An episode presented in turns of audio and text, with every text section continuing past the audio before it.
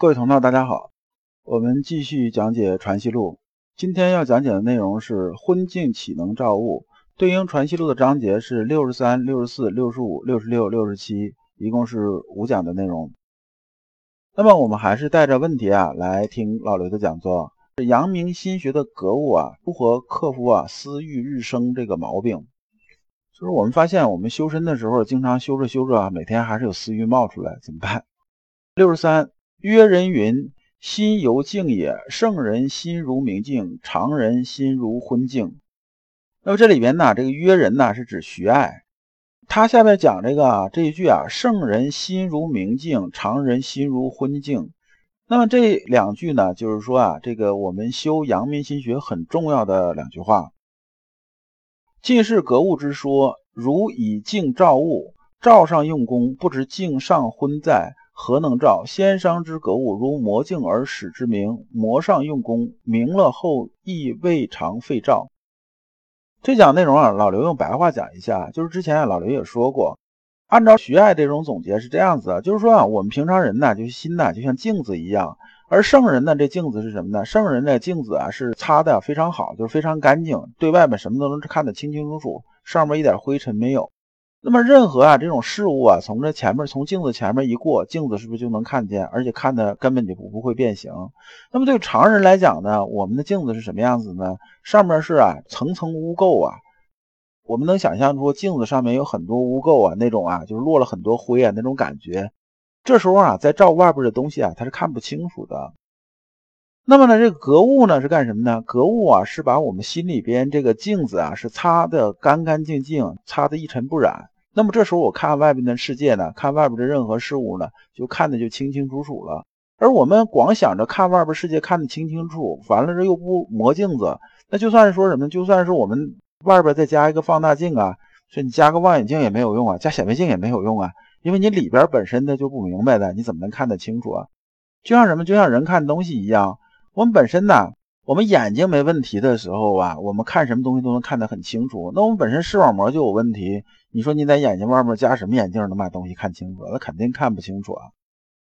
而我们看清楚的重要意义在于哪儿呢？我们中华民族啊是易经民族，易经民族啊有一个特点很有意思，就是说呢，我们对任何事物啊，我们都能找出两套解释方式。而这两套解释方式呢，往往是相反的。一种啊是从啊善意的角度出发，一种从恶意的角度出发。而呢，作为人类行为来讲呢，有一个特点很有意思，就是说行为啊这东西啊，它永远是能被证明的。比如我有监控啊，我有证据啊，我有铁证啊，我能证明你在干什么，你这事儿是你干的，我能证明没有问题。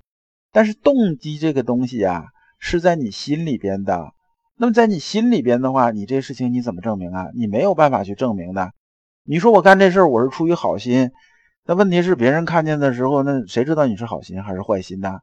那么我们解释的时候呢，如果啊我们心里头非常明的时候啊，就是心里头一尘不染的，看这东西看的相对来说就很客观，我们大概就能知道这人的心的动机是什么样子。我们把一些东西啊，就是尽量善行啊，能有善德，是这样子的。但是呢。如果啊，我们心里边是昏暗的，我们自己也没看清楚，就像我们本身视网膜就有问题，看什么都模模糊糊的。哎，我看着他在干什么，实际我也没看清楚，我就揣测，看他这种模模糊糊的影，他在干什么，是不是？那么他本身他往这个饭里边，他是往里撒盐呢，还是往里撒毒药呢？我那我基本就凭推测了。那我认为平常关系不错，那我觉得他可能不光是撒盐，他没准还撒糖呢，对不对？那如果是我心里对他有成见，我觉得他是个坏蛋，我肯定更愿意相信他是往里头倒毒药，对不对？那么这也就是最后呢，我们这个判断呢，如果这样是想当然去判断，最后结果就是什么样子呢？我们就会把臆想的世界当做真实这种世界，就妄念呢会代替啊你对真实世界这种判断，那么自然而然呢，我们得到的东西就不是真相。那么我们修身的目的是什么呢？最后是得到真相，让我们心体什么呢？心体光明。所以先生讲这个意思，最后总结就是一个意思啊，叫磨刀不误砍柴工啊。我们想把外边看明白了，那怎么办呢？我们就把心里边的镜子磨得明明白白的，磨得干干净净，磨得一尘不染。如果我们用眼睛看外边这东西也一样，我们把视网膜修好了之后啊，我们看外边东西自然呢就通透的多，意思是一样的。六十四问道之粗精，这里面啊，这是有人问先生说啊，道啊精粗这种啊有没有什么区别？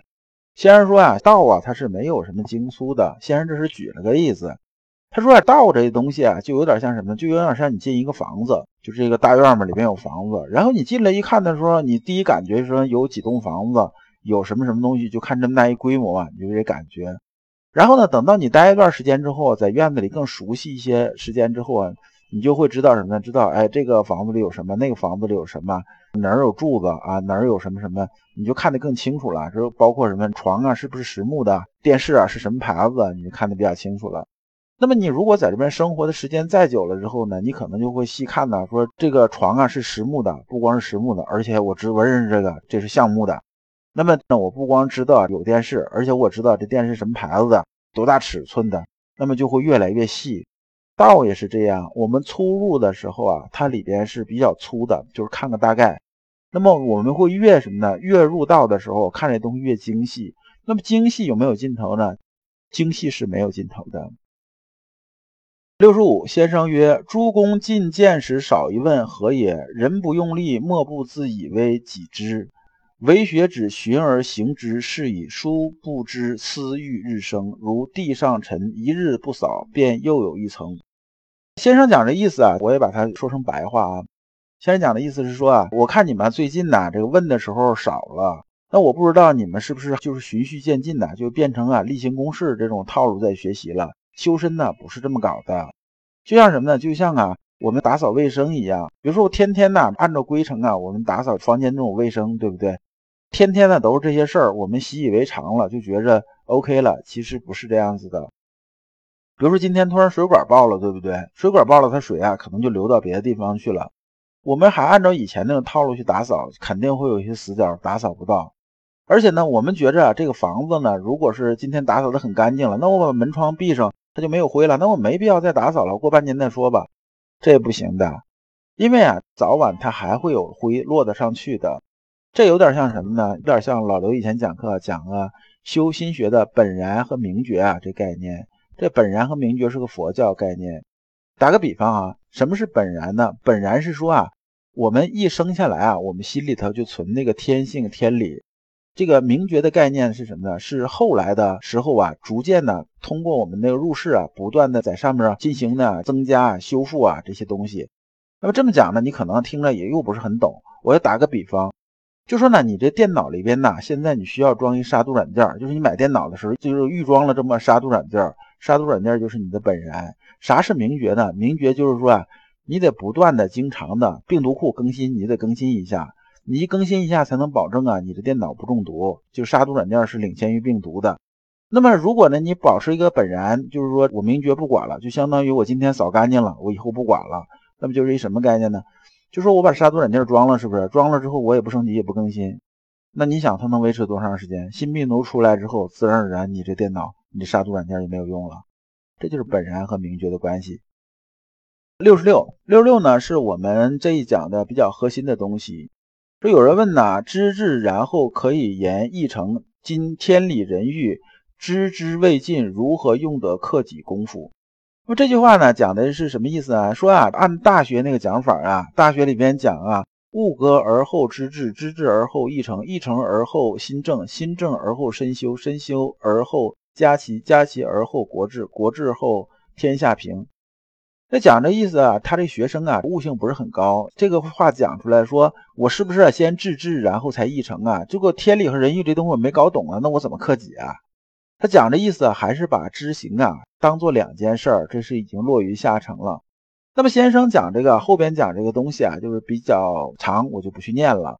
先生讲的意思就是什么呢？就是说啊，我们呢不能把这个知和行啊看成两件事情，它是一件事情。那么你前面说这些呢，我们是啊边修行啊边往前走，边走边修行。他举了个例子说啊，就像人走路一样，是你一个走一段认一段。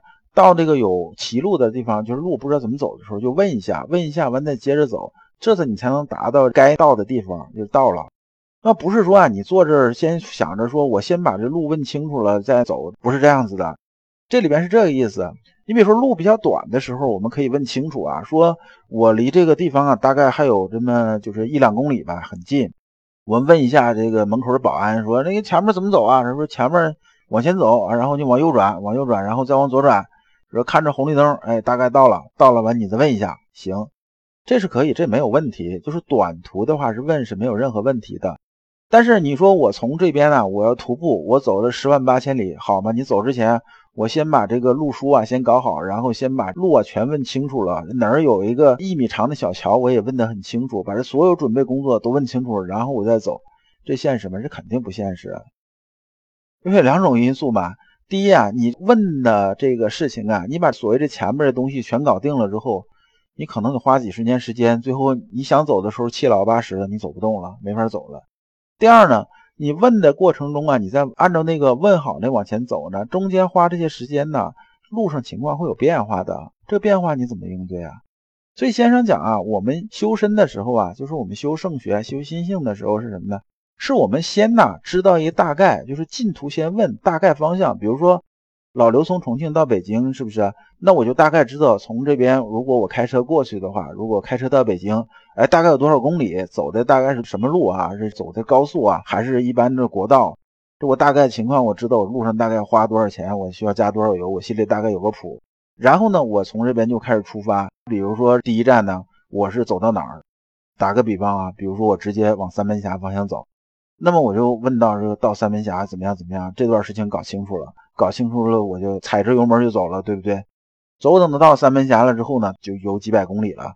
然后我在当地再问我下一站，比如说我到郑州，哎，那我到郑州的话，我有多远？我怎么走？有没有啊堵车？这段时间有没有什么闹灾？比如说这条路是不是不通了？那我再问，再接着往前走。然后到郑州之后再说，再往前再问着再走。我们呢修身也是一模一样的。我们也是修一段时间呢，然后有新的这种体悟了，新的这种感受了，碰到新的问题了。那好，那我这试探着往前走，不清楚的地方啊，我再问一下，再学一下，是不是？然后我们再往前走，走一段之后，再有新问题出来了，我们再往前走。只有这样啊，一步一步，一步一步，才能到终点的。先生讲的是这么个意思。今天要讲的内容啊，就讲完了。我们下一讲讲的内容是道究竟是什么？感谢诸君。老刘啊，一直相信修身之道在于互相印证，同道为鉴，共同进步，是我们修身的这种必由之路。